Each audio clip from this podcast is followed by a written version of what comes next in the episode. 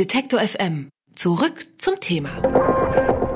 Eine Radio-Ära geht zu Ende. An Silvester wird die Mittelwelle abgeschaltet, jenes Medium, über das vor beinahe 100 Jahren die ersten Hörfunksignale in Deutschland verbreitet wurden.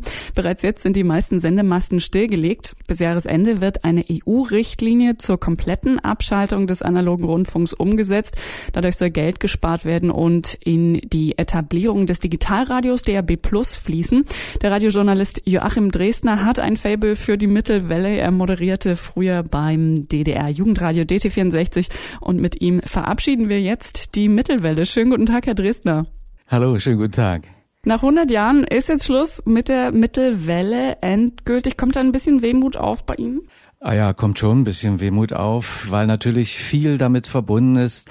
Äh, viel Musikszene, die herübergeweht kam aus äh, vielen Teilen, nicht nur aus dem Westen, sondern auch aus Holland, aus Großbritannien. Die legendäre Zeit von Radio Luxemburg, die natürlich nur auf der Mittelwelle gesendet haben, aber Maßstäbe gesetzt haben in der Hörfunkunterhaltung. Und natürlich viele Informationen, die anderswo äh, nicht erreichbar gewesen wären, kamen über Fernempfang, über die Mittelwelle, auch über die Kurzwelle natürlich. Aber ähm, das war also beides, Unterhaltungs- und Informationsmedium. Tatsächlich ist der technische Standard ja wirklich veraltet. Das Radio befindet sich auf dem Sprung in die digitale Welt.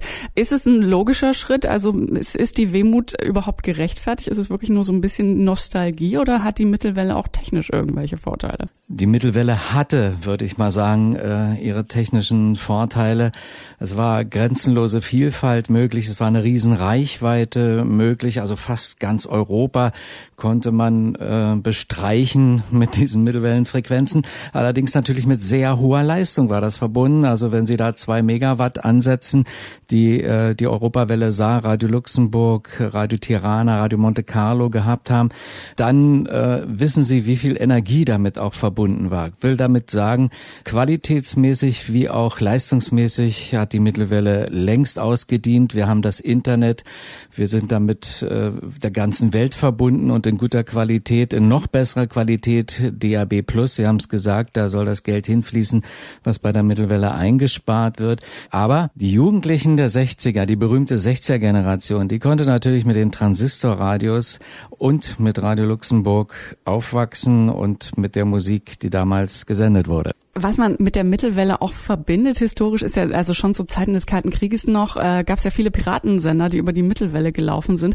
War es äh, wirklich leicht, so auch für Hobbyhörfunker, ähm, Menschen, die einfach nur eine Radioleidenschaft äh, hatten, ihre Signale dann tatsächlich auch zu senden in den Äther? Das zu senden war natürlich, wie Sie es richtig sagen, nur Piraten möglich. Das heißt, sie mussten irgendwie sehen, wie sie in rechtsfreie Räume kommen. Und das haben die Piraten ja gemacht äh, mit ihren Schiffen damals. Heute nennt man sie liebevoll Seesender und haben also außerhalb der Drei-Meilen-Zone vor der Küste Hollands oder Großbritanniens gelegen äh, gesendet. Was sie da gemacht haben, hat ihnen natürlich wahnsinnig viele Hörer beschert, denn die Präsentation mit den Moderatoren, wie wir sie heute kennen, DJ Fugees. Ähm, das war ein völlig neuer Stil und eine Musikbeballerung von vorne bis hinten, das heißt 24 Stunden am Tag. Das war auch völlig neu, denn der Deutschlandfunk hatte zu dieser Zeit äh, gerade mal eine Sendung, die war, glaube 55 Minuten am Abend lang. Also das waren Lücken, die diese Sender ausgenutzt haben. Deswegen haben sie ihre Geschichte gehabt.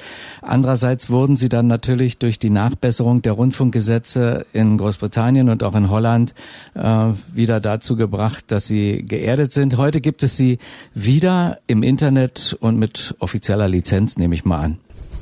Nun verschwindet die Mittelwelle ja nicht nur, weil die Sendemasten abgestellt äh, werden, also nur die Nutzung hört erstmal auf. Glauben Sie denn, dass der eine oder andere analoge oder vielleicht auch digitale Piratensender ähm, sich nochmal reinhackt in die Mittelwelle? Das wird versucht, aber das ist natürlich heutzutage mit Kosten verbunden. Also es gibt so Vereine, Gesellschaften, die wollen diesen Sound, diesen, dieses Klangbild auf der Mittelwelle wieder erzeugen. Und bei den Piraten gibt es diese Überlegungen, auf äh, alte Frequenzbereiche oberhalb von äh, 14, 20 Kilohertz im Mittelwellenbereich raufzugehen. Also das ist dann wirklich so ein abendlicher Zufallsempfang, würde ich sagen, wenn man das noch hört. Und wir, die wir damals diese Seesender auch gehört haben, werden uns das nicht antun, sondern weichen dann auf die heutigen Originale, denke ich mal, auf ähm, äh, im Internet aus. Da sind sie mit guten Stream-Qualitäten zu empfangen.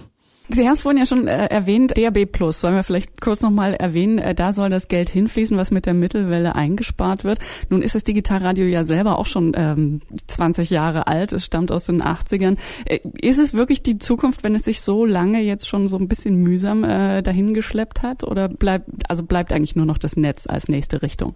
Also meine persönliche Auffassung ist genau die, das Netz ist der Maßstab aller Dinge. Sie können grenzenlos wie einst auf der Mittelwelle die Vielfalt äh, sich reinholen.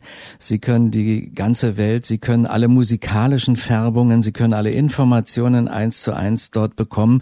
Die Qualität freilich ist noch nicht ausreichend. Die Superqualität haben Sie bei DAB Plus, aber DAB Plus hat eine begrenzte Reichweite. Nach und nach werden die Frequenzen jetzt erst hier in Deutschland aufgeschaltet gesendet.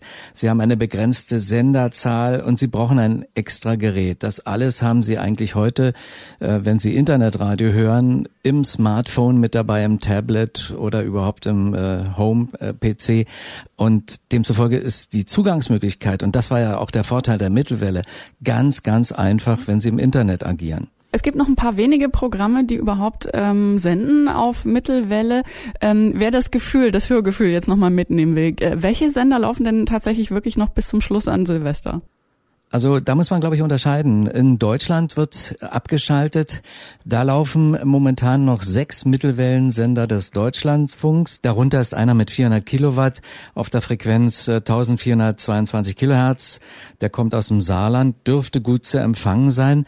Ansonsten äh, ist auf der Mittelwelle noch einiges los, denn vorrangig die Balkanländer, auch osteuropäische Staaten, auch südeuropäische äh, Staaten, äh, Italien oder so, sind auf den Mittelwellenfrequenzen dort noch zu hören. Das wird auch noch eine Weile so bleiben, bis auch denen, denke ich mal, aufgeht, äh, dass sie da sinnlos Geld verpulvern. Aber für Deutschland, wie gesagt, diese sechs Mittelwellen des Deutschlandfunks sind die letzten. Der Bayerische Rundfunk ist im September vom Netz gegangen mit seinen Mittelwellen. Und äh, ja, dann wird man deutsche Sender dort nicht mehr hören können, aber einige andere Stationen noch. Und ich denke, das wird nicht ein großes äh, Informations- und Unterhaltungsvergnügen mehr sein. Für Deutschland wird die Mittelwelle zum 1. Januar 2016 abgeschaltet. Über ihre Geschichte und die Nachfolge habe ich gesprochen mit dem Hörfunkjournalisten Joachim Dresdner, selbst ein Veteran der Mittelwelle. Vielen herzlichen Dank, Herr Dresdner. Bitteschön. Alle Beiträge, Reportagen und Interviews können Sie jederzeit nachhören im Netz auf detektor.fm.